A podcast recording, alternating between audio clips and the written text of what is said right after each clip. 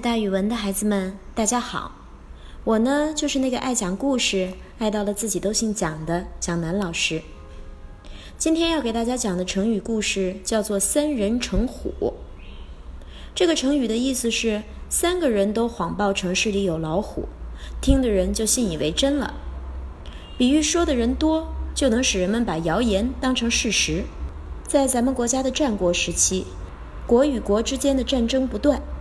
为了让各国都真正的能够遵守信约，国与国之间通常都会把自己的太子交给对方作为人质。在《战国策》里面有这样的一段记载：魏国大臣庞聪将要陪魏太子到赵国去做人质。临行前，他对魏王说：“现在如果有一个人来说街市上出现了老虎，大王你相信吗？”魏王说：“我当然不相信啦。”庞聪又问。如果有第二个人说街市上出现了老虎，大王可相信吗？魏王说：“那我就有点将信将疑了。”庞聪又问：“那如果有第三个人又说街市上出现了老虎，大王您相信吗？”魏王说：“那我当然会相信啦。”庞聪就说：“街市上不会有老虎，这是很明显的事儿。可是经过三个人一说，好像真的就有了老虎。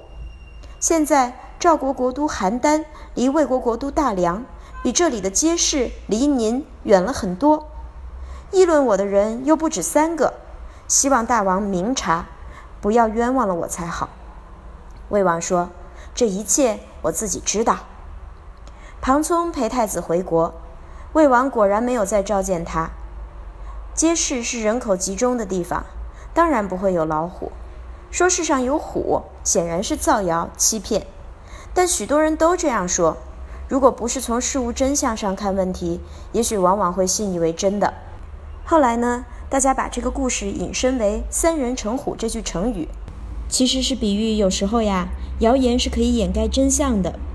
比如，咱们可以这样造句：判断一件事情的真伪，必须经过细心考察和思考，不能道听途说，否则三人成虎，有时会误把谣言当成真话的。好了，孩子们，今天的成语故事就给大家讲到这儿。蒋老师跟大家明天见哦。